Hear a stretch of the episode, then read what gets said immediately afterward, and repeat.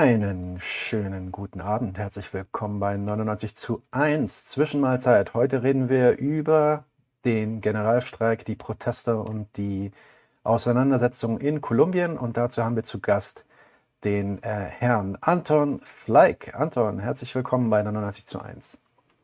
Dankeschön und guten Abend an die Zuschauer hier. Genau, die trödeln jetzt auch gleich noch so ein bisschen ein. Ich erkläre dir noch ein bisschen was. Äh, wir hatten ein bisschen technische Probleme vor dem, äh, vor dem Start des Streams, deswegen äh, bin ich nicht ganz äh, dazu gekommen, Anton noch so ein bisschen eine Einführung zu geben in unser Streaming-Tool. Das mache ich gleich. Aber bevor ich das mache, würde ich äh, gerne den Anton erstmal vorstellen. Anton ähm, hat die sozialen Bewegungen äh, zum Sozialismus MA, MAS in Bolivien 2018 und 2019 neben, der Weltwert, äh, neben dem Weltwärtsfreiwilligendienst kennengelernt. Ähm, nach dem Putsch in Bolivien 2019 ist er im engen Kontakt mit seinen Genossen in Bolivien geblieben und hat auf Spanisch bei El Ciudadano, Ciudadano, C, C, Ciudadano. Ciudadano, Ciudadano, da haben wir es, genau. Äh, und Englisch im Jacobin Magazin verschiedene Interviews und Artikel zu Bolivien veröffentlicht.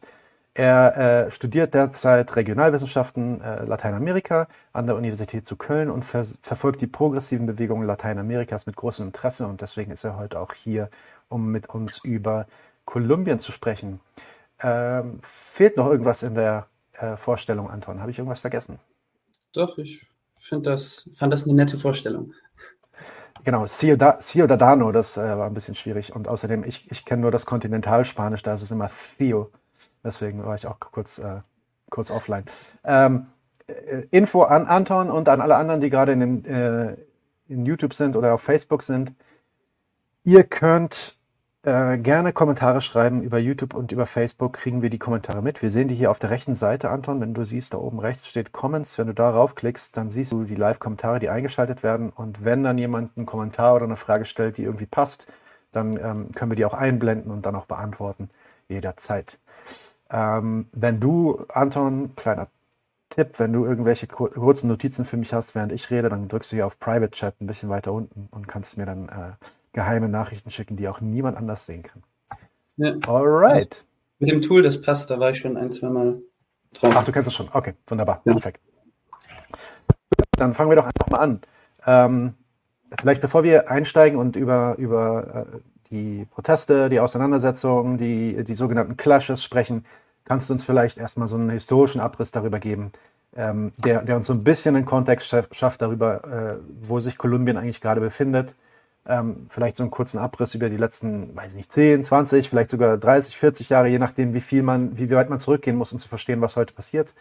Ähm, äh, es gab zum Beispiel ja äh, in den 50ern gab es einen kurzen Bürgerkrieg, dann gab es einen langen, langen äh, War against Drugs, Drogen, Drogenmafia in Kolumbien war immer ein Riesenthema. Vielleicht kannst du so ein bisschen einen Abriss geben, wie das alles kulminiert in, in heute quasi. Ja, ähm, also es gab natürlich den, den Bürgerkrieg zwischen Konservativen und Liberalen, äh, dann ja äh, La Violencia, wie der Bürgerkrieg zwischen Paramilitärs und ja revolutionäre linke Guerillas, die aber sehr sehr brutal geführt wurden und ja insgesamt seit 1948 kam es so ja zu acht Millionen Toten in Kolumbien. Ähm, die ja, die, die Kämpfe gegen alle revolutionären Bewegungen wurden auch vom kolumbianischen Staat äh, sehr, sehr brutal geführt. Natürlich auch von äh, Seiten der ja, Guerilla-Bewegungen auch brutal. Und ähm, ja, so kam es zu verschiedensten, ja, ganz, ganz schlimmen Menschenrechtsverbrechen. Ihr wisst, das Krieg führt immer zu viel Leid und ja, äh, auch beispielsweise der Interamerikanische Gerichtshof für Menschenrechte, das heißt CIDH, eine äh, Institution der äh, sehr Amerika-dominierten Organisation amerikanischer Staaten, verurteilte Kolumbien zum Beispiel 2014 wegen Folter und Mord und Menschen verschwinden lassen. Also es ist zwar schon lange eine Demokratie, eine liberale Demokratie, aber eine sehr, sehr, sehr autoritäre und ja, was für eine Art von Demokratie das sieht man eben jetzt, weil es eben immer wieder zu ja extrem ja, brutalem Vorgehen von Seiten des Staatsapparates kam. Ähm, traditionell wurde das Land, glaube ich, dominiert von äh, Agro-Oligarchien, Satender-Eliten, werden die genannt. Ähm, dann kam 80er Jahre ganz groß Kokshandel dazu. Ähm, es kam ja, zu den, den ersten Drogenkartellen. Es entstanden neue Machtstrukturen, die dann auch äh, in Polizei, Militär und Paramilitär an ganz viel Einfluss dazu gewannen und so eben ja den Staat, man könnte schon fast sagen, unterwanderten. Äh, Kolumbien, mh, hm, dann unter Duque, äh, ich meine unter Uribe, Entschuldigung, war dann die nächste Phase, wo ja einerseits wirtschaftlich ein bisschen Fortschritt gemacht wurde, wenn auch nicht so gut verteilt, schon neoliberal, aber es gab Wirtschaftswachstum. Zu diesem Zeitpunkt kam es dann zu ganz, ganz äh, ja, aggressiven Schlägen gegen alle Guerilla-Bewegungen, gegen alle bewaffneten Gruppen durch den Staat, aber eben auch, also nicht nur durchs Militär, auch durch Paramilitärs. Und dort kam es eben auch zu ganz, ganz vielen unschuldigen Toten äh, unter anderem ja über 3000, vielleicht sogar 4000 oder noch mehr tote Zivilisten unter dem äh, Stichwort Falsos Positivos, kennt man die. Da hat dann der Staat begonnen, ein äh, Kopfgeld, tot oder lebendig, also tot, ähm, auf angebliche Guerillakämpfer auszusetzen. Und das hat dann in Massakern an Zivilbevölkerung geendet. Und im Nachhinein wurde dann den Leichen eine, weiß nicht, äh, FARC Uniform oder so angezogen. Also es kam zu einem erheblichen moralischen Verfall bei äh, Streitkräften und, und äh, Paramilitärs und das ist so die ja, Ausgangslage der Menschenrechte in Kolumbien. Äh, trotz alledem oder wahrscheinlich vor allem, weil Kolumbien eben wirtschaftlich sehr interessant ist für die USA, ähm, die Bananenmafia, die man schon aus anderen Ländern kennt, Chiquitania-Bananen zum Beispiel. Ähm, da gab es immer wieder wirtschaftliche Interessen eben an Kolumbien und ja, so ist Kolumbien sozusagen das Einfallstor der nordamerikanischen Interessen in Lateinamerika.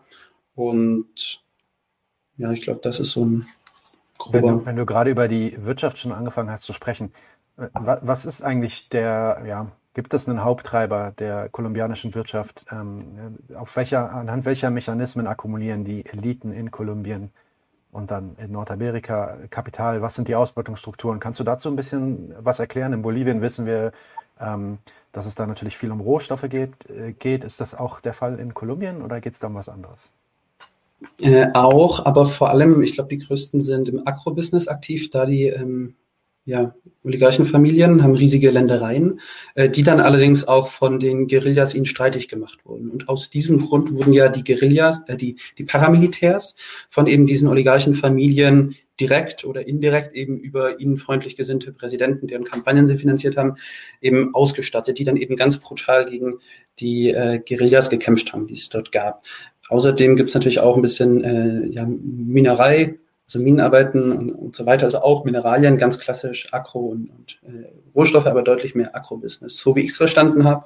Und dann natürlich noch, noch das Koks-Business, ähm, Kokaingeschäft, wo eben ja auch beide Seiten des Bürgerkrieges äh, mit involviert waren, einfach weil es so unglaublich viel Geld bringt, einerseits, und andererseits, ähm, ja, es gab halt auch für Leute häufig keine andere Perspektive auf dem Land, als eben da in diesem Geschäft mitzumischen. Ähm, ja. Also, also ein anderer Fall quasi von einem, oder noch ein weiterer Fall von eigentlich einem sehr ja, wohlhabenden, reichen Land, was, was so Bodenschätze und Ressourcen angeht.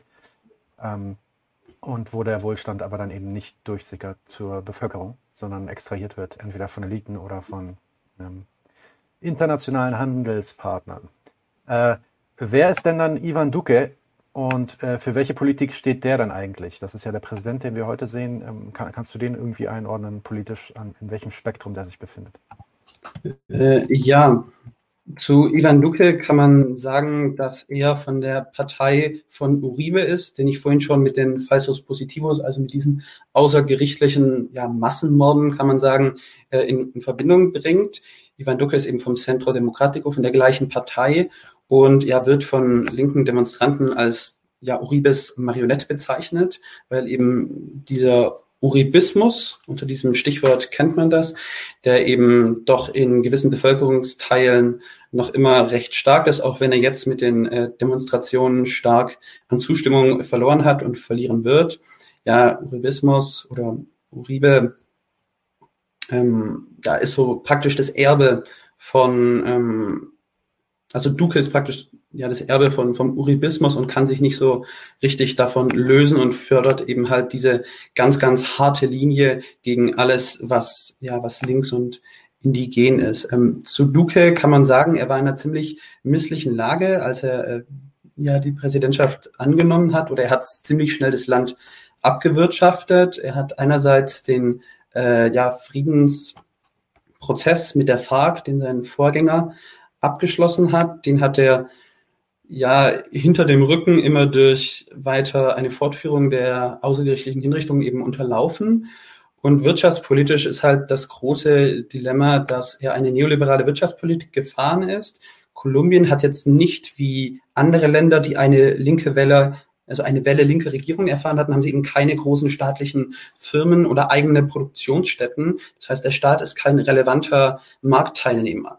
Dementsprechend ist die Regierung sehr schwach, was interventionistisches oder auch halt auch selbstständige äh, Wirtschaftspolitik oder Planung angeht und hat sehr wenig Handlungsspielraum, wirklich eine souveräne äh, Wirtschaftspolitik zu fahren, ist dann sehr, sehr stark verschuldet, weil sie ja diesen militärischen, äh, paramilitärischen Komplex haben im ja, Kampf gegen alles Linke und so eben extrem hohe Ausgaben bewältigen müssen im Interesse ja, von westlichen Wirtschaftsmächten. Und dementsprechend hat er halt die uralten Rezepte von der Weltbank, vom Internationalen Währungsfonds. Einmal das neoliberale Programm, was die Autoren inzwischen selbst nicht mehr für ähm, funktionstüchtig halten. Das hat er angewendet. Ähm, also das, das begann schon jetzt 2000, was war das, 18? Kam es 2019 zu großen Protesten. Da gab es eine erste Reformwelle und jetzt eben eine noch viel, viel aggressivere zweite Reformwelle, die auch wieder auf sehr großen Widerstand stößt und wo es auch wieder zu sehr, sehr viel äh, Repression von staatlicher Seite kommt. Genau, bevor wir, bevor wir auch direkt dann einsteigen in die, ähm, in diese Reform und die Proteste, die dann dagegen ausgebrochen sind, vielleicht nochmal ganz kurz für den, für den, so, so einen letzten Baustein für den Kontext. Ähm, Corona und Kolumbien. Äh, wo, wie, wie, hat, äh, wie ist Corona äh, oder wie ist die Pandemie in Kolumbien angekommen, beziehungsweise wie sehr leideten die Kolumbianer darunter und wie, was war die staatliche Reaktion dort drauf? Gab es überhaupt eine, von der man reden kann? Oder äh, was ist da der Stand der Dinge? Ja, das ist, das ist so ziemlich das Problem. Also durch Corona ist wie in ganz Lateinamerika sehr, sehr viel kaputt gegangen. Ähm, es gab, ich weiß nicht, extrem viele Corona-Fälle, 73.000 Tote bis Ende April. Ähm, Lockdown und das ist in Lateinamerika oder generell im globalen Süden nicht lustig, weil man einen riesigen informellen Sektor hat. Und wenn dann Staat jetzt keine Sozialgelder äh, leisten kann, dann ist das total realitätsfremd, weil die Leute, ähm, natürlich sterben viele an Corona, aber äh, da ist Hunger auch ein echtes Problem. Und wenn du dann nicht rausgehen darfst und nicht äh, ja, Geld verdienen darfst, kein Essen auf den Tisch bringst, dann äh, führt das sehr schnell zu einer sehr, sehr großen Unzufriedenheit. Und das ist, was äh, jetzt sicherlich noch ein weiterer Faktor war, neben den, der Ankündigung äh, ja mit den Steuerreformen, Gesundheitsreformen. Ähm, die Armut ist beispielsweise auf ähm, 42,5 Prozent ja, angestiegen, relative Armut. Die Pandemie hat extrem, extrem viel äh, verschlimmert. Die Arbeitslosigkeit ist auf 17 Prozent angestiegen. Ähm, und ja, 2,3 Millionen Haushalte haben nur zwei Mahlzeiten am Tag. 19 Prozent der Bevölkerung haben generell keine Ersparnisse zum Leben. Und das ist natürlich ähm, ein, ja, eine tickende Zeitbombe, die jetzt sich mit den Reformen so zu entladen droht. Dann, dann reden wir doch mal direkt über die Reform. Also äh, das sind ja, ist ja dann im Endeffekt auch so einer der ausschlaggebenden Punkte gewesen, warum Leute so vor zwei, drei Wochen auf die Straße gegangen sind und angefangen haben, ähm, nicht nur zu protestieren, sondern wirklich einen Generalstreik zu organisieren, der sich durch das gesamte Land gezogen hat und der auch einen enormen Anklang gefunden hat in der Bevölkerung. Und ja, ausschlaggebend dafür war das sogenannte und ja, erstmal vielversprechend sich anhörende ähm, Reformpaket Post-Pandemic Solidarity Reform, hieß es. Also äh, äh, nachpandemische Solidaritätsreform, die äh, Duque da vorgeschlagen hat. Ähm, kannst du so ein bisschen ins Detail gehen, was es mit dieser Reform auf sich hat? Inwiefern äh, steht die Reform auch in Bezug auf ähm, äh, die Politik, die von den äh, internationalen Playern wie der Weltbank, dem IMF und auch generell den Nordamer nordamerikanischen Staaten ähm, auf Südamerika quasi aufgezwängt wird. Und was war dann die Reaktion des Volks, beziehungsweise wie ging es dann los mit den, mit den Streiks? Ja, ähm, jetzt mal auf die Steuerreform bezogen. Da gibt es einerseits eine, eine Besteuerung von, von Renten, von Pensionen, eine, also der informelle Sektor, also Leute, die jeden Tag, ähm, weiß nicht, Essen verkaufen, kleine Produkte verkaufen, ein Restaurant, Café haben, kleine Selbstständige, was wirklich so ein schon Proletariat ist. Die ähm, ja, müssen nun viel früher beginnen, Steuern zu zahlen. Das heißt, der ganze informelle Sektor wird extrem, extrem belastet. Und das ist einer ja der ärmeren äh, Sektoren der Bevölkerung. Äh, außerdem wird die Mehrwertsteuer äh, von ja, einstellig auf 19 Prozent erhöht für alle möglichen Produkte des äh, täglichen Bedarfs, also vor allem Lebensmittel und so weiter. Und das führt natürlich auch, ja, das sind natürlich sehr, wie nennt man das, preiselastische Produkte. Sprich, äh, da wird die Steuererhöhung natürlich sofort an Konsumenten weitergegeben, was direkt zu einer Verteuerung der Lebenssituation führt das Problem oder die Motivation dafür, dass die Unterschicht und untere Mittelschicht, wenn man sie denn als untere Mittelschicht einkategorisieren könnte, äh, dann, ja, das führt dazu, dass, also der Präsident wird vor allem von der Oberschicht und obere Mittelschicht gewählt. Und der wollte seine Anhänger nicht äh, verschrecken und erst recht nicht die Oligarchie, die äh, seinen militärisch-paramilitärischen Komplex da äh, unterstützt und braucht, damit sie geschützt sind. Ähm, und dementsprechend ging es dann halt, äh, müssen die unten blechen, die eh schon am meisten verloren haben während der Pandemie. Äh, gleichzeitig sehen Kolumbianer des Argentinien, Bolivien äh, und andere Länder Lateinamerikas in der Pandemie auch manchmal Vermögensteuern beispielsweise erheben, um äh, Teile der Mehrkosten zu finanzieren. Also man sieht durchaus, es geht auch anders und ist dementsprechend sehr unzufrieden damit. Das äh, hat auch dazu geführt, dass wirklich der Zuspruch der aktuellen Regierung ähm, ja schon massiv gesunken ist, einfach weil das so ja, weltfremd war, so auf so viel Unverständnis in großen Teilen der Bevölkerung gestoßen ist. Selbst viele Anhänger des aktuellen Präsidenten äh, waren schon ein bisschen überrascht, wie hart die Reform einfach Leute treffen sollte. Und, und siehst du da einen, einen Zusammenhang zu, also gibt es da eine internationale Perspektive oder war das wirklich etwas, was irgendwie von Duque ausging? Oder äh, hat der IMF, also der International so, Monetary Fund, ja, natürlich, oder die Weltbank ähm, auch noch irgendwie was damit zu tun? Ja, das Land ist natürlich extrem überschuldet, weil es diese riesigen Militärausgaben hat für den, äh, ja, für die Paramilitärs, für die Militärs. Die haben ja das zweitgrößte Militär Lateinamerikas nach Brasilien, haben extrem viele Söldner, Polizisten in Zivil, die eben diese ganze Repression und Unterdrückung äh, am Laufen erhalten. Und äh, unter anderem sollte die Steuererhöhung zur Finanzierung von Kampfjets dienen. Also das ist einfach, es kommt nicht gut an, wenn man sowas dann mitbekommt. Und ähm, ja, es, wie bereits gesagt, Kolumbien ist äh, der engste Verbündete der USA in Lateinamerika neben Brasilien derzeit und das dient schon äh, westlichen Interessen, ganz klar, auch den Interessen der, der heimischen Oligarchien und ähm, es sind die Programme vom Internationalen Währungsfonds, die von denen früher, ähm, früher immer empfohlen wurden. Das Land ist extrem äh, am, am internationalen Kapitalmarkt verschuldet und muss halt irgendwo das Geld herbekommen. Und ja, die aktuellen Pläne sagen eben, dass es die einfache Bevölkerung trifft.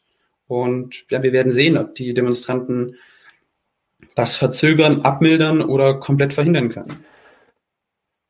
Mhm. Okay, und okay, dann gehen wir mal, gehen wir mal vielleicht kurz auf die Proteste ein. Also wer, welche Parteien sind eigentlich an diesen Streiks, an den Protesten involviert? Wie lief das ab?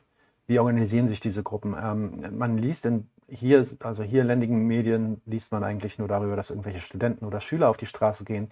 Ich weiß aber von Kontakten ähm, ins Land hinein quasi, dass da sozialistische Gruppen vor allem, also politisch organisierte sozialistische Gruppen, Gewerkschaften und so weiter auch einen ganz großen ähm, äh, Einfluss drauf hatten auf diese Bewegung. Kannst du uns ein bisschen da, davon erzählen, wie diese Organisation dieses Generalstreiks zustande kam? Ja, ähm, also der Generalstreik ging am 28. April los. das heißt, da gab es dann ein Streikkomitee von vor allem Gewerkschaften, sozialen Bewegungen, die eben, also den, den größten kolumbianischen Gewerkschaften, äh, auch, auch Bauernverbänden, die eben diesen Streik angekündigt haben. Und dieser Streikankündigung, wenn das solche Organisationen mit sehr vielen Mitgliedern ankündigen, dann ist das nicht wie in Deutschland so ein bisschen Friede, Freude, Eierkuchen, Warnstreik vor den Tarifverhandlungen, damit man ein paar Prozente mehr bekommt. Dann ist das ein echter Klassenkampf und das sind dann echte Massendemonstrationen, in der Regel bürgerlich. Aber äh, wenn Polizei äh, unterdrückend reagiert, dann kann auch schnell mal eine Straße blockiert werden. Ähm, und ja, da gab es dann eben dieses Streikkomitee der Gewerkschaften, die indigenen Dachverbände haben sich auch sehr schnell angeschlossen, die auch schon seit sehr, sehr vielen Jahren sehr unzufrieden mit äh, ja, der Politik des, des Centros Democraticos mit dem Uribismus sind. Und ja, auch viele junge Studenten, die eben auch eine sehr große Perspektivlosigkeit haben, die viel zu selten Zugang äh, zu guter Bildung haben, zu kostenfreien Universitäten vom Staat, zu ähm, ja, gut bezahlten Jobs. Man ist froh, wenn man überhaupt äh, Arbeit findet bei der Arbeitslosigkeit.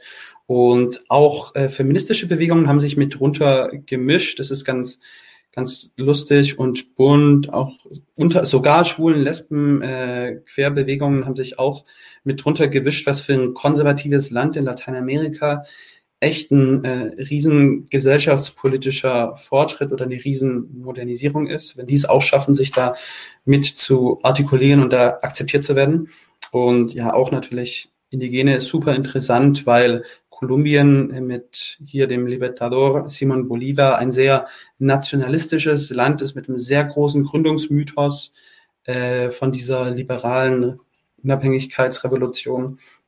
Und da haben beispielsweise auch Indigene eine äh, Statue eines ja, kolonialen Herrschers äh, abgerissen. Minga-Indigene hat auch viel, für viel äh, Trubel gesorgt. Und so ist es eine ganz bunte Mischung an ja, Massenprotesten, die ein riesiges Happening sind, die extrem viel Solidarität erleben. Es wird gemeinsam in riesigen, das heißt Olas Comunes, also riesigen Suppentöpfen in den Nachbarschaften gekocht, Essen verteilt.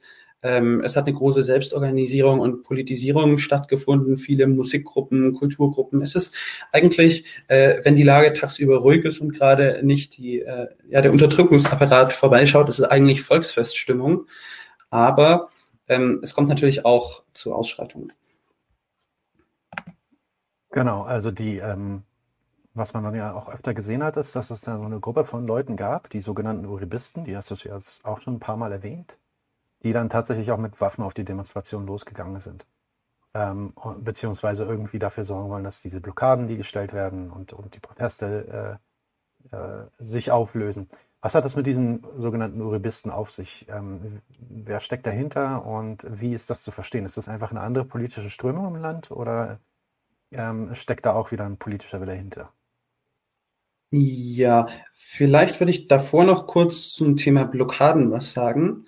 Also Blockaden ist in Deutschland nicht mehr so in, äh, ist aber in anderen Ländern Lateinamerikas eine ganz normale äh, Protestform. In Bolivien, da wo ich äh, politisch auch stark geprägt wurde, gibt es den Katarismus, der an Tupac Katari, einen indigenen Widerstandskämpfer, anlehnt.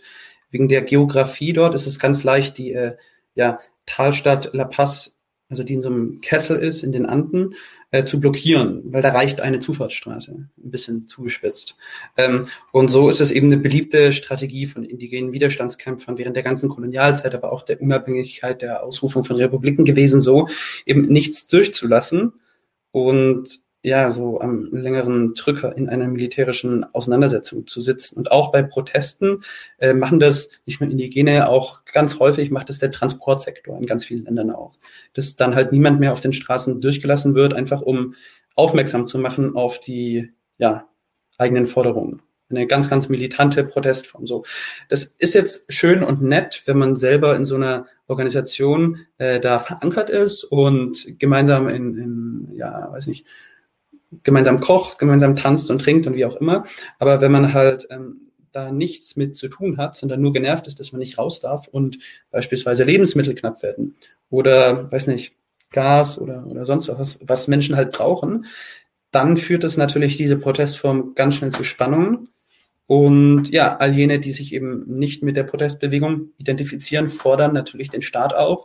Er möge doch bitte die Blockaden äh, ja irgendwie beenden oder auch ja mit Gewalt zur Not beenden. Und diese Bewegung vom Uribismus, also vom Ex-Präsidenten Uribe, der eben mit ganz äh, harter Hand, sehr brutal, mit sehr vielen unschuldigen Toten, ja, die, die, den Linksterrorismus, die Guerillas eben bekämpft hat.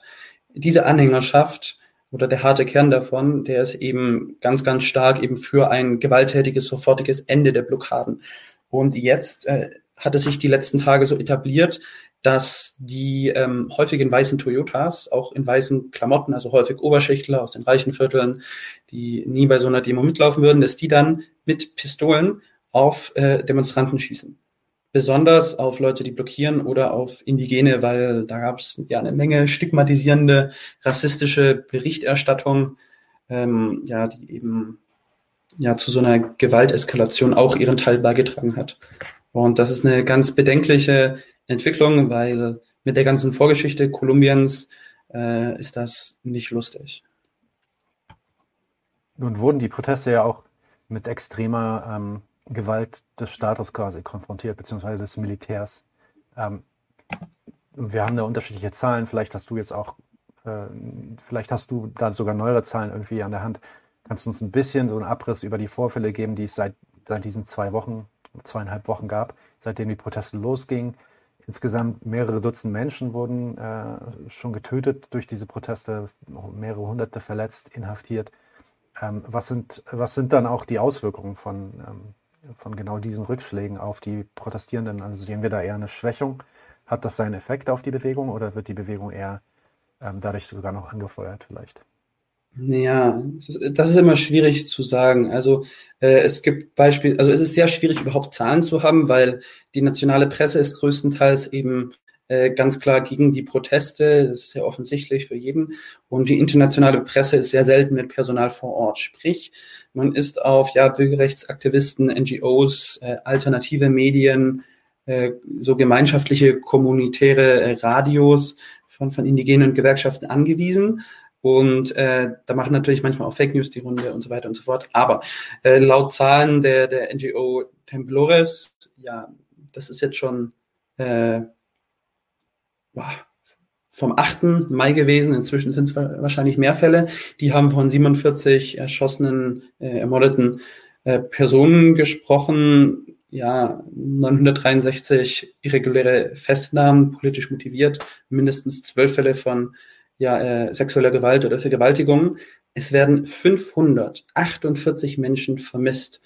Und das ist eine äh, ganz gefährliche Sache, weil früher, also da, da bekommt man wirklich Angst, weil früher eben viele Vermisste nie wiedergefunden wurden und man halt nicht weiß, ob die jetzt gerade in einer stinknormalen Polizeizelle sind und bald freigelassen werden, ob die gefoltert werden äh, oder ob die bald tot sind oder schon tot sind. Und äh, das ist so mit die, die ja, Zahl, die mir am meisten Angst macht. Ähm, dann gibt es auch viele äh, Opfer oder Schwerstverletzte ähm, mit Schüssen ins Gesicht auf Augenhöhe, häufig mit, mit Gasgranaten, Gummigeschossen, kennt man aus Palästina durch den Staat Israel oder auch aus Chile. Da gibt es dann ganz viele Blinde, eine sehr, auch sehr brutale äh, Vorgehensweise.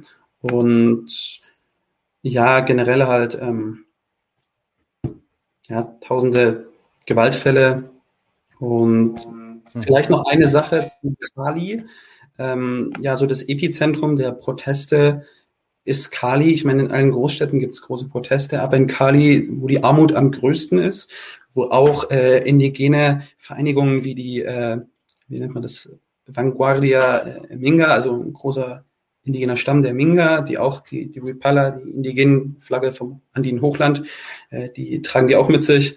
Ähm, die sind dort auch, weil es dieses Epizentrum der Proteste ist und dort äh, ja ist leider auch der Repressionsapparat am brutalsten vorgegangen. Und da gibt's auch, was, das waren jetzt laut Templos mindestens 35 Tote allein in Kali, während es in ganz, ganz vielen anderen Städten äh, ein, zwei Tote gab. Also das in Kali war ein echtes, äh, richtig brutales Massaker, wo ganz klar, ganz miese Verbrechen ja, von Staat und Paramilitärs und Polizisten, Polizisten in Zivil, vor allem der ESMAT auch, dieser Antiterrorpolizei, ja, verübt wurden. In, in Kali gab es ja auch eine Blockade, ne? das, das wurde auch blockiert durch die, ähm, durch die Demonstrierenden. Und, und dann kam es, glaube ich, zu einer 24-stündigen Pause der Blockade. Ähm, was hat es damit auf sich? Ähm, und ich glaube, da hatten auch irgendwie europäische ähm, Botschaften äh, ihre Finger mit im Spiel bei der Verhandlung dieser Pause. Ist das richtig? Genau, also ähm, dort waren ja die größten Proteste, auch die Mingas waren dort vor Ort und viele Sektoren haben nicht nur demonstriert, sondern auch blockiert, sprich äh, keine ja, unbekannten Menschen und Produkte durchgelassen. Sprich, das komplett, die komplette Stadt ist äh, abgeschnitten in der Theorie. Und ja, das hat natürlich zu Konflikten geführt.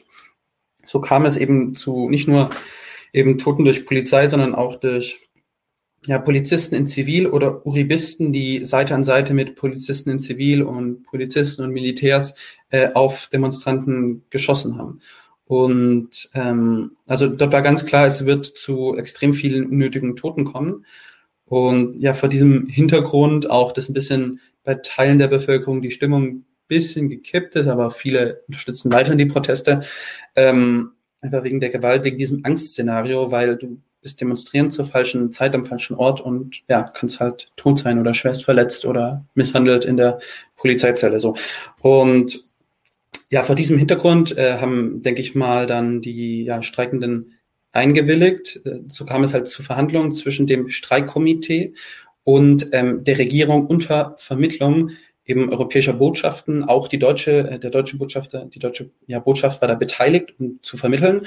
Und das zeigt so ein bisschen, wie ähm, kaputt das Vertrauen ist und es keine wirkliche Kultur des Dialogs gibt, wenn ausländische Botschaften äh, vermitteln müssen. In anderen Ländern, andere äh, souveräne Nationalstaaten schaffen es äh, selbstständig, die Konflikte in ihrem Land zu lösen. Kolumbien ja, schafft es nicht und braucht dafür die Europäische Union oder die katholische Kirche und oder wie im Fall des äh, ja, Friedensabkommens mit der FARC brauchen sie Kuba und die katholische Kirche. Also das sagt, denke ich, schon einiges über die ja, politischen Zustände in diesem Land aus. Wie ist denn dann die Lage der Medien in Kolumbien äh, gestellt? Also inwiefern werden, werden die Demonstrationen und die Streiks und die Blockaden von den Medien mit Wohlwollen oder eher mit so Antipathie betrachtet?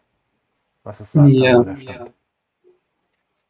Also die Medienlandschaft in Kolumbien ist eigentlich ein Riesendesaster.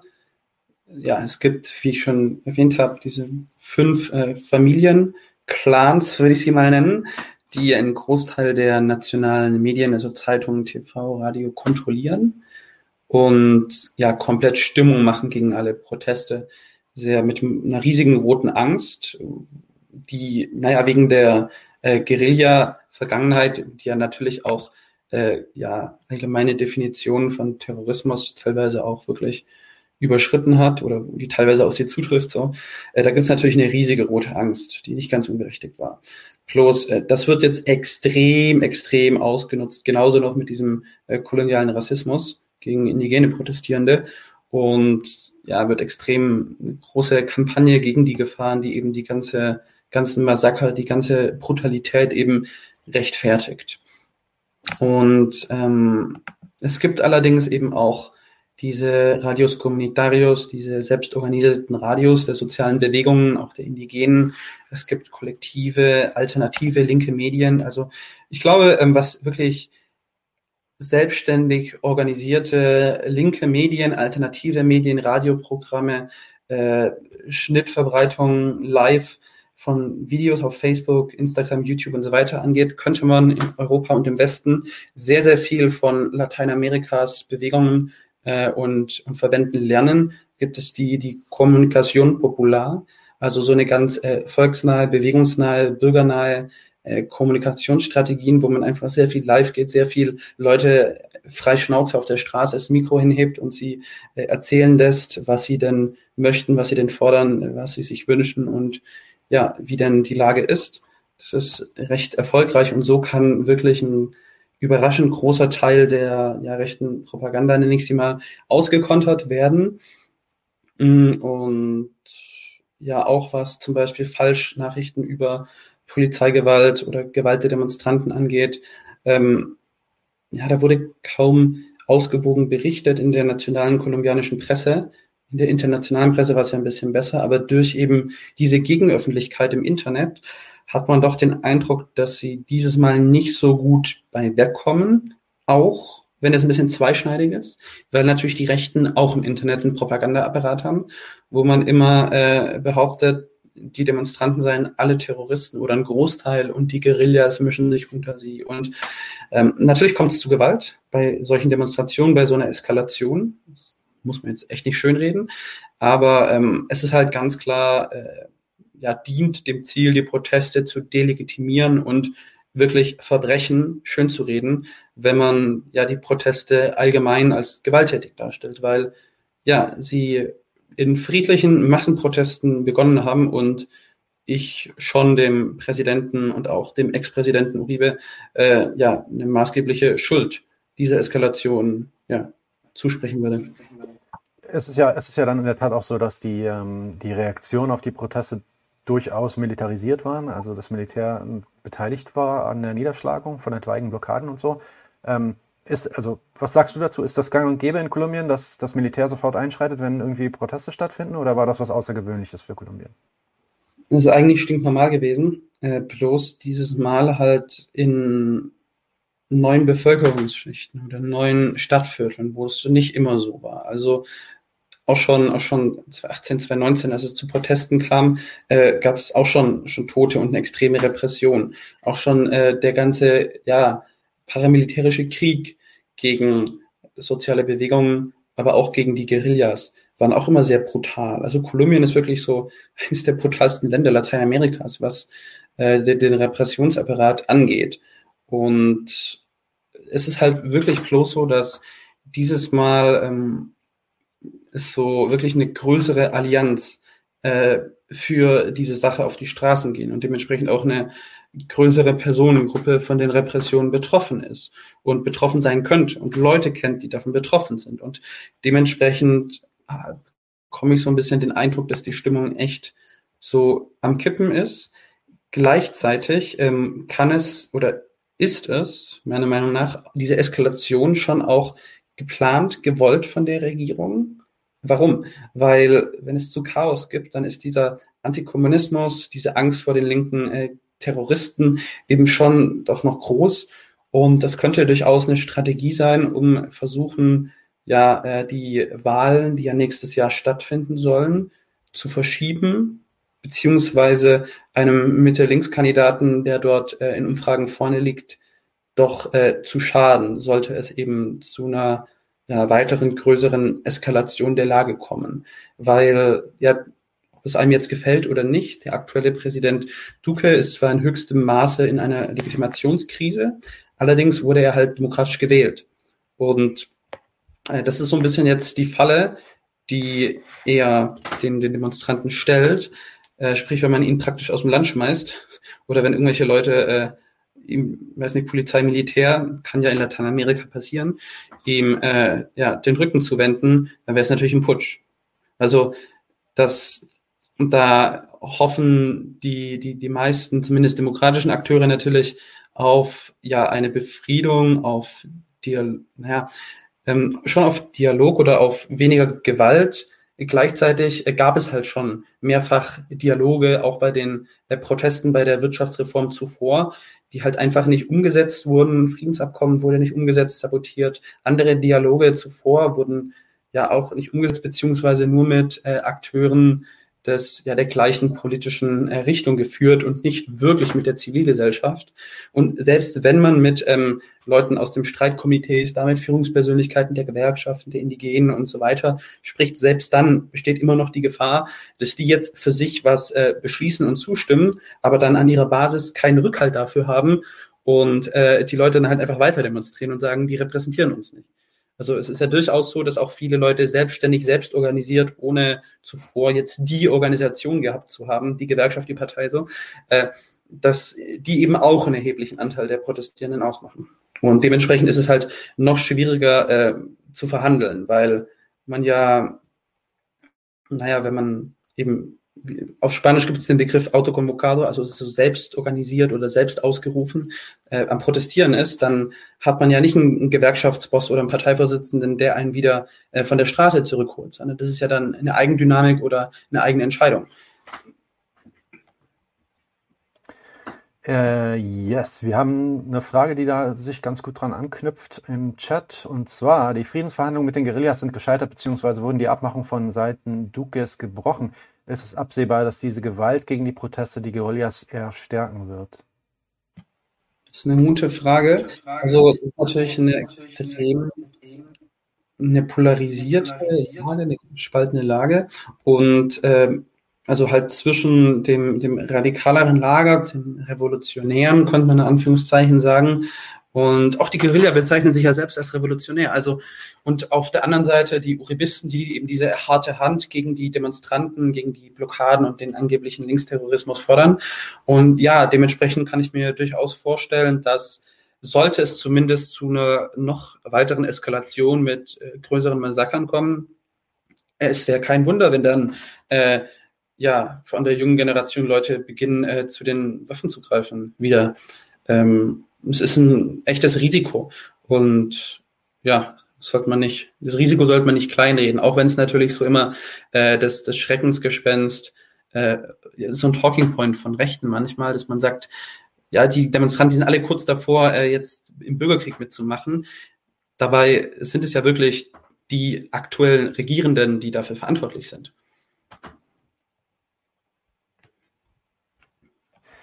Ja, nun gab es dann auch äh, schon unterschiedlichste Reaktionen aus dem Ausland. Also sowohl ähm, Amnesty hat sich irgendwie gemeldet, Human Rights Watch, die UN, glaube ich, mit ihrem, die haben, die haben so eine spezielle Menschenrechtskommission für den lateinamerikanischen oder den äh, interamerikanischen Raum quasi. Äh, den nennt sich äh, CIDH. Äh, sind die von, so aus. amerikanischer Staaten? Genau, okay. Ähm, wie schätzt du die Stellungnahme von all diesen Playern ein, sowohl den NGOs als auch die UN-Stellungnahmen, ähm, äh, die dazu kamen, zu den Protesten und zu den Clashes in Kolumbien? Mm, ja, da würde ich so ein bisschen unterteilen zwischen die äh, stramm imperialistischen Kräfte, so die Marionetten der USA, also die ja, Organisation amerikanischer Staaten. Da gibt es also die 60 Prozent von den USA finanziert wird und so als verlängerter Arm der US-Außenpolitik gilt. Da hat der ja rechte Hardliner, der Vorsitzende dieser Organisation, Luis Almagro, sehr lange sich in Schweigen gehüllt und dann eine halbherzige Stellungnahme verfasst. Ebenso äh, die Michelle Bachelet, die aus äh, Ex-Präsidentin Chiles, die jetzt auch in der äh, Interamerikanischen Menschenrechtskommission da äh, ja viel zu sagen hat die, da gab es dann so Karikaturen, die die beiden äh, Personen eben so blind, ja, ich glaube mit so, mit so Augenbinden und, und Blut verschmiert gezeigt hat. Also sozusagen als schweigende Komplizen. Ähm, ich glaube, die westlichen NGOs haben ja äh, lange viel zu wenig ähm, Aufmerksamkeit Kolumbien gewidmet und zwar für viele Jahre. Aber jetzt habe ich den Eindruck, dass sie einen akzeptablen Job machen. Also in anderen Ländern haben sie, zum Beispiel Bolivien, haben sie echt einen richtigen Scheißjob gemacht. In Kolumbien scheint es immerhin ihre Aufmerksamkeit äh, zu, ja, zu bekommen. Ähm, ja, die UN sowieso. Was ich noch bemerkenswert fand, war dieser offene Brief von verschiedenen deutschen, es waren vor allem Außenpolitiker, die dann im Arbeitskreis Lateinamerika sitzen, vor allem Rot-Rot-Grüne und auch noch ein CDUler. Und die haben recht scharf auch die Polizeigewalt und Massaker verurteilt, was ich einen ja, guten Schritt finde. Allerdings äh, hätte ja vor allem die SPDler und der CDUler mal dafür sorgen können, dass keine äh, ja, Polizeiausrüstung zu dieser so gewalttätigen Polizei geliefert wird, weil die Menschenrechtsberichte waren schon, es war hinläufig bekannt, wenn man da Mitarbeiter hat, äh, dann kann man auch also im, im Abgeordnetenbüro, da kann man sich auch informieren und feststellen, dass in Kolumbien drei oder 4.000 außergerichtliche Hinrichtungen die letzten Jahre stattgefunden haben. Und dann kann man auch mal sagen, nein, dieses Land verdient keine Polizei, Militärausrüstung. Es wurden auch vom Innenministerium Ausbildungsmissionen für die Polizei diskutiert, von einem Staatssekretär Horst Seehofers auch in äh, Debatten im Bundestag verteidigt.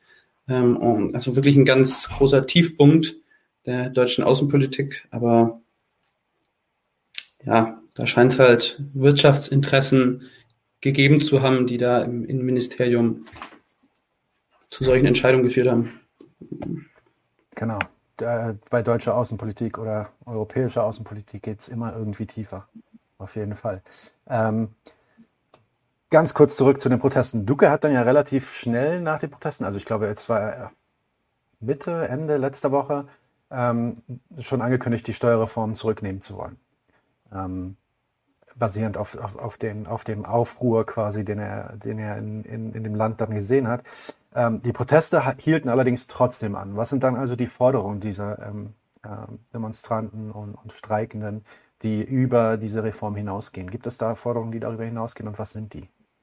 Ja, erstmal zur angeblichen Rücknahme der Reform, die wurde nicht zurückgenommen. Die wird jetzt bloß neu geschrieben. Und der äh, ja, Minister, der so äh, jetzt als Bauernopfer hinhalten musste, wurde durch einen neuen ersetzt, der auch schon gesagt hat, es wird sowieso eine Steuerreform geben müssen, weil wir Geld brauchen.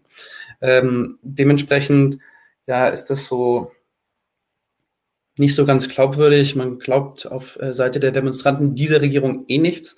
Und das ist erstmal, erstmal die Ausgangslage. Ähm, was jetzt passiert, hängt vom Kongress ab, ähm, was für Entscheidungen getroffen werden. Es ist so ein bisschen Zuckerbrot und Peitsche. Inzwischen äh, wird nicht nur noch Venezuela und dem Chavismo und der Guerilla die Schuld gegeben, sondern inzwischen scheinen so ein paar, ja, der, der Präsident und Leute aus seiner Partei ähm, verstanden zu haben, dass die Lage ernst ist, besonders die soziale Lage bei jungen Menschen und kündigt an, mehr Arbeitsplätze schaffen zu wollen, kostenlose staatliche Universitätszugänge schaffen zu wollen, äh, die Gesundheit verbessern zu wollen. Also da ist man so ein bisschen, scheint man gehört zu haben, dass man auch bei der eigenen Anhängerschaft wegen diesen Themen an Zustimmung verliert.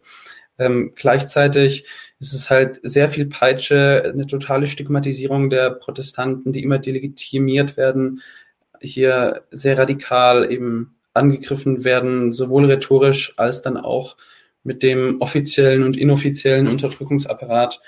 Und ja, dementsprechend sind Forderungen natürlich die Rücknahme der Reformen, ähm, natürlich eine, eine Reparation oder Wiedergutmachung für die ganzen Opfer, seien es Angehörige der Toten, Verletzte, politisch motiviert Eingesperrte, die, die derzeit nicht auffindbar sind, ähm, und ja, auch eine Rechen Rechenschaftspflichtigkeit. Es ist ein bisschen äh, manchmal gar nicht so revolutionär, sondern eigentlich nur die Einforderung nach einem echten Rechtsstaat und nicht einen durch hier ja, Paramilitärs, Drogenbarone durchsetzten Staat, wo äh, diese ja bis auf Zähne bewaffneten Gruppen alles und jeden, sogar Justiz und äh, Politiker einschüchtern können.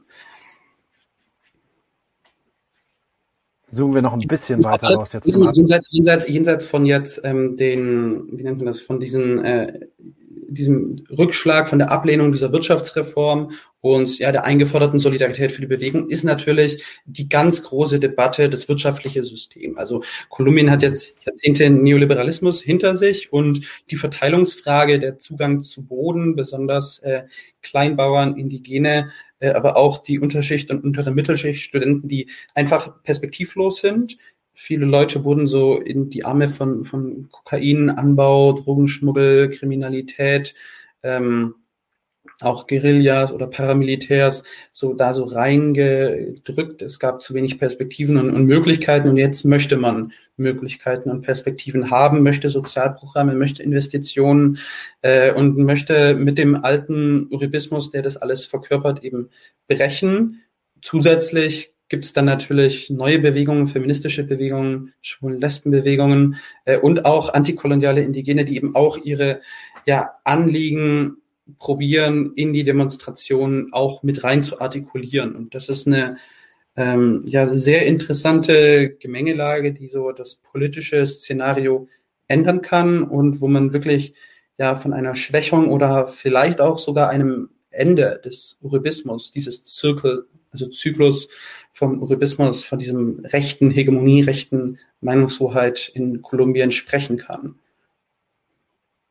Genau, darauf wollte ich auch jetzt im nächsten, vielleicht so in den abschließenden Fragen so ein bisschen hinaus. Ähm, du hast es ja auch schon so ein bisschen erwähnt. Kolumbien war bisher eigentlich dieser linken Welle so ein bisschen äh, außen vor. Ähm, Im Englischen nennt man das auch die sogenannte Pink Tide, das heißt seit den ja, Anfang des 2000er Jahren quasi eine, eine Art von ja, Soziali so, ja, eine Umsetzung von sozialistischen oder generell linksorientierten, ähm, antineoliberalistischen Regierungen in verschiedensten Ländern in Südamerika. In Kolumbien äh, hat das nicht so ganz Fuß gegriffen und die Pink Tide an sich hat dann ja, diese Welle ist dann ja auch so ein bisschen, ja, wie man sagen, zurückgeschwappt mit der Inhaftierung von Lula und dem Coup gegen ähm, Morales äh, 2019 und scheint jetzt aber trotzdem noch mal so ein bisschen Momentum irgendwie zu kriegen, eben auch in diesen Ländern, die ich gerade erwähnt hatte, aber äh, nun meine Frage, ob das dann auch etwas ist, was wir hier in Kolumbien eigentlich erwarten können. Du hattest gerade auch schon davon geredet, dass es einen, einen linken Kandidaten gibt, der in den Umfragewerten sehr, sehr gut gestellt ist. Ähm, inwiefern haben wir da in, in Kolumbien eventuell einen Shift zu erwarten in dem nächsten Jahr, vor allem mit den Wahlen, die im nächsten Jahr anstehen? Ja, ähm, das ist eine sehr gute Frage. Also es ist natürlich sehr spekulativ, diese Prognosen auf die Zukunft. Ähm, vor allem ist es auch nicht immer einfach, eine äh, ja, neue Bewegung auf der Straße auch in Wahlstimmen äh, umzumünzen. Das ist ähm, eine Sache. Häufig sind, ist dann die Bewegung auch deutlich radikaler als äh, die Partei, ähm, einfach weil ja man bei Wahlen dann halt nochmal gewissen Grenzen, ja, in, also sage ich mal, des, des demokratischen Systems hat, ähm, was jetzt einen radikalen Wandel angeht. Aber ich halte es doch äh, die Chancen jetzt für ein linkes Projekt für größer, dadurch einfach, weil halt der Uribismus geschwächt ist. Es gibt äh, auf Pool Position, könnte man sagen, den Gustavo Pedro.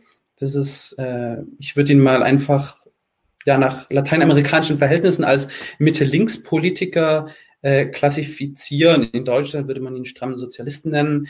Er ist ähm, ja ein kolumbianischer Ökonom und ja, äh, war Oberbürgermeister der Hauptstadt Bogotá von 2012 bis 2015 und mit 17 Jahren, das ist so, äh, vermute ich mal, die Sache, die ihm das letzte Mal die Präsidentschaft gegen Duque gekostet hat, da war er in der äh, Guerilla, also er selber sagt immer, er hat nie eine Waffe gehabt und das nehme ich ihm auch ab, weil äh, eine eine militante Organisation mit bewaffnetem Arm nicht so ist, wie es häufig dargestellt wird, ein paar durchgeknallte Leute an Waffen. Vielleicht sind auch ein paar durchgeknallte dabei, aber häufig sind das ähm, halt radikale, linksradikale Zirkel, die auch gesellschaftlich verankert sind, auch in irgendeinem kirchlichen oder sozialen Projekt arbeiten und dann halt sich radikalisieren und dann mal eine bewaffnete Aktion starten, für die sie berühmt werden. Äh, diese Bewegung äh, vom äh, das war so eine Vorstadt-Guerilla, diese M19, also M19, Bewegung 19. April, die hat ähm, ja eine richtig krasse Sache gemacht, die sogar in Narcos äh, auch vorkommt. Erste Staffel, zweite Folge. Die haben das Schwert Simon Bolivars entführt, äh, was äh, die, so eine Riesensache war, weil es ja der, der Gründervater der Unabhängigkeit von Großkolumbien ist. Ähm, und so sind die sehr berühmt geworden. Aber ja, die hatten dann sehr unrühmliche Geiselnahme im ähm, Präsidentenpalast mit entführten Richtern, wo erst jetzt im Nachhinein rauskam, dass eben auch der Staat dann Richter erschossen hat, weil die ähm, ja Militärs, die Unschuldige getötet haben, verurteilen wollten. Das ist eine sehr komplizierte Gemengelage. Auf jeden Fall war der Sympathisant von denen und da irgendwie Intellektuelle hatte der da als junger Mann Kontakte, ist dann aber äh, gefangen genommen worden, wurde gefoltert, war zwei Jahre im Gefängnis und konnte dann später aber durch so ein Friedensprogramm, wo dann eben es eine Straffreiheit äh, oder Legalisierung der Ex-Guerillas gab, äh, so konnte er dann im demokratischen System ja in die Politik wechseln sozusagen und ist dort ein ja recht rhetorisch ansprechender, deutlich gemäßigterer Politiker. Und einfach nur wegen dieser großen äh, Angst vor den Guerillas ist es natürlich in Negativkampagnen, in Wahlkampfzeiten nochmal ein Gegenargument gegen Kandidaten. Andererseits muss man sagen, in Lateinamerika sind Ex-Guerillas als äh, Präsidenten nichts Besonderes. Also Dilma Rousseff in Brasilien war während Diktaturen Guerilla, äh, Pepe Mujico, der äh, Linksliberale, der Cannabis und Prostitution in äh, Uruguay Prostitu äh, legalisiert hat. Auch ein Ökologe, Konsumkritiker, der war auch mal in der Guerilla gegen eine Diktatur. Auch Boliviens Vizepräsident, Ex-Vizepräsident Alvaro Garcia Linera war eine Guerilla. Also ja, der, der bewaffnete Kampf in Lateinamerika äh, war eine echte Option für Linke, der sie, ja, manche sind auch stolz drauf und verweisen auf Erfolge. Ich als Demokrat denke halt immer, das ist die Linke leider, ähm, was jetzt den demokratischen Weg gebracht hat, ins Abseits befördert hat. Und ja, ähm, viele Änderungen sind dann halt doch über einen, einen radikalen Reformismus machbar. Aber natürlich mit wirklich Bewegungen von unten, die ja die Gesellschaftsverhältnisse, die Kräfteverhältnisse verändern. Und genau das könnte ein, ja, eine Wahl von eben diesem Gustavo Pedro bringen. Ähm, allerdings ist noch wirklich ein bisschen unklar, äh, wie das dann alles aussehen würde. Es bleibt aber auf jeden Fall interessant. Besonders auch vor so einer ja. geopolitischen Perspektive mit Brasilien, ein anderes sehr mächtiges Land, wo ja auch im nächsten Jahr Wahlen sein werden und auch äh, Lula als Mitte links gegen Bolsonaro rechts außen vermutlich antreten wird. Und das könnte dann auch so das geopolitische Szenario in Lateinamerika ändern. Hat er, hat er bestätigt, dass er antreten wird, Lula? Also habe äh, ich, nicht gehört. Ich, warte, ich warte jeden Tag drauf, aber ich höre es noch nicht. Also, sorry, die Veranstaltungen, die dort mit dem gelaufen sind, seine Europatour, seine, die ganzen Kundgebungen, da ist doch ganz klar in der Pole Position ja, ja. gegen. Äh, alle anderen parteiinternen Mitbewerber. Und wenn da juristisch nichts gegen ihn gemacht wird, dann ist er so der Herausforderer ähm, Bolsonaros vermutlich. Ja. Genau. Ja. Genau, also, da, also ich meine, das ist auch vielleicht so mein letzter Punkt. Ähm, ja, das ist auch gerade schon wieder so ein bisschen angedeutet, so die geopolitische Ausgangslage. Ich meine, wir haben mit Kolumbien eigentlich das Land in Südamerika, was am meisten mit den USA irgendwie ähm, zu tun hatte und äh, extrem, also ein eng, extrem enger Partner, Handelspartner auch von den USA war. Wir haben gesehen, was also ohne da jetzt so in Aluhut-Territorium äh, zu verfallen, aber wir haben mittlerweile da schon relativ klare Beweise darüber, was für Einflüsse es äh, sowohl bei der Inhaftierung Lulas gab in Brasilien, als auch zum Beispiel bei dem Putsch in Bolivien 2019, ähm, so dass ich halt das Gefühl habe, dass wenn es tatsächlich jetzt so kommen sollte, dass es einen Linksruck gibt quasi in Kolumbien, dass das äh, unheimlich spannend wird, dann mal zu beobachten, wie die ähm, ja, wie die transatlantischen Kräfte dort sich dann dem gegenüber verhalten werden, sage ich mal. Um das mal ja, ich denke auch, besonders Kolumbien ist halt interessant, ähm, weil der, der Militär- und Paramilitärapparat einfach so groß ist. Ähm, Kolumbien gehört ja auch zu den drei Kokainproduzenten Lateinamerikas neben äh, ja, Peru die auch deutlich zugelegt haben, und äh, Bolivien, die unter dem Ausschluss, also die haben ja die DEA, die amerikanische Drogenbekämpfungsbehörde, rausgeschmissen und die Kokainproduktion senken können. Der linke Kandidat Perus äh, hat es auch schon angekündigt, der jetzt äh, Anfang Juni in der Stichwahl ist gegen eine ganz rechte äh, Kandidatin, die Keiko Fujimori. Ähm, das hat der Pedro Castillo in Peru auch angekündigt und äh, ich bin mal gespannt, ob ein ja Gustavo Petro auch wirklich äh, den Mut hat, eine so harte Linie in der Außenpolitik gegen die USA zu führen oder ob das einfach in einem Land wie Kolumbien nicht drinne ist, was jetzt die äh, Kräfteverhältnisse angeht. Das sind Militärbasen, da werden äh, rechte Militärs, Paramilitärs aus ganz Lateinamerika ausgebildet, die wirklich mit auch, auch Terrorbanden mithalten. Das sind ja bis 2014 waren da ja auch wirklich paramilitärische Gruppen von der EU und den äh, wirklich auch als Terrorgruppen äh, qualifiziert also eingestuft. Und es sagt viel über die EU aus, dass sie äh, derzeit nicht als Terrororganisation eingestuft sind. Naja, äh, so viel halt, da gibt es wirklich äh, Einflüsse, die, naja, schon im Rahmen ihrer Möglichkeiten, die jetzt nicht immer so groß sind, aber in Kolumbien doch äh, relevant sind, die eben, ja, nicht Fan eines linken Projekts sind. Und dementsprechend sollte man die Lage aufmerksam verfolgen und ja, auch mal gern solidarisch sein. Und ja, ich hoffe auch persönlich, dass viele äh, kolumbianische Mitstreiter hier äh, zuschauen. Ich bin mal gespannt. Ein paar von denen, wo ich es auf Facebook geteilt habe, es sehen werden, einfach äh, weil ja, da haben jetzt sehr viele von der kolumbianischen Community auch die letzten Tage demonstriert in Deutschland und werden auch die nächsten Tage und Wochen noch demonstrieren. Und das ist sicher eine, eine Politisierung, ähm, so vom Ausland, wenn man auch friedlichere Polizei und Militär gewöhnt ist, ähm, die ja eine interessante Entwicklung ist und viel Hoffnung gibt. Da ist man auch sehr stolz auf die, die eigenen sozialen Bewegungen, die eigenen Kämpfe, äh, die man dort hat, auch revolutionärer Art teilweise, und ähm, gibt sich kämpferisch.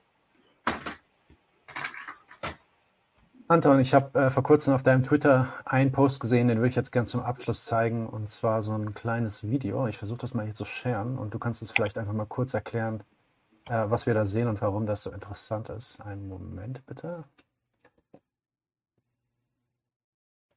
Böses Erwachen für kolumbianischen Demonstranten. So, ich hoffe, das können jetzt alle sehen. Ich spiele es mal direkt ab und ich hoffe, ihr kriegt auch direkt den Sound mit.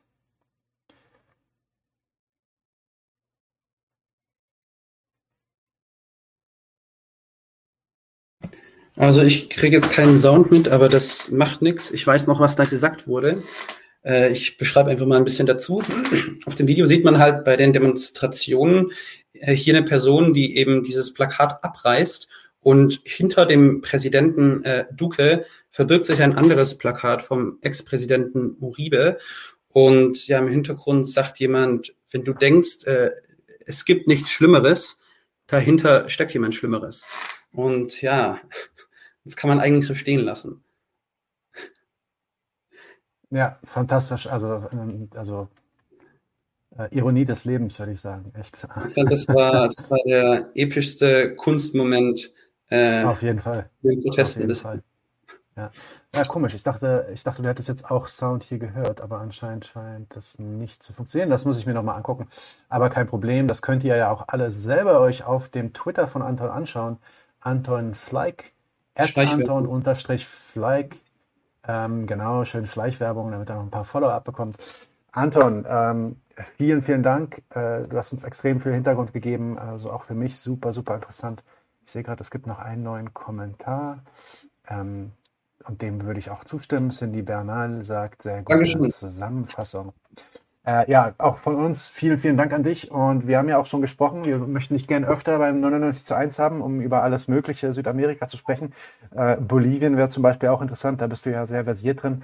Ähm, das heißt, lass uns bitte in Kontakt bleiben und besuch uns doch bitte äh, bald wieder, um äh, diese Themen zu bearbeiten, die, wie ich finde, extrem wichtig sind, vor allem auch für die Linke in Europa und in Deutschland. Ja, Nadim, äh, vielen Dank für die Einladung. Es freut mich sehr, dass es dieses Interesse äh, an Lateinamerika und den ja sehr starken Bewegungen und Entwicklungen nach links dort gibt. Ist auf jeden Fall was Interessantes zum Studieren für die deutsche Linke. Auch eine Möglichkeit, ein bisschen äh, lateinamerikanische, migrantische Zuschauerschaft zu bekommen, vor den Kämpfen dort zu lernen, weil es ist interessant und die haben auch ihre Geschichte, ihre Kämpfe. Und äh, ja, ich bin auf jeden Fall sehr froh drüber, dass man hier so eine Solidarität sieht und ja, gemeinsam für eine Sache streitet. Und ja, bin sicher, wir werden uns wiedersehen. Genauso sicher bin ich mir auch. Bestes Schlusswort und damit sagen wir auf Wiedersehen. Ja, danke an alle. Zum nächsten Mal. Bis zum nächsten Mal. Ciao.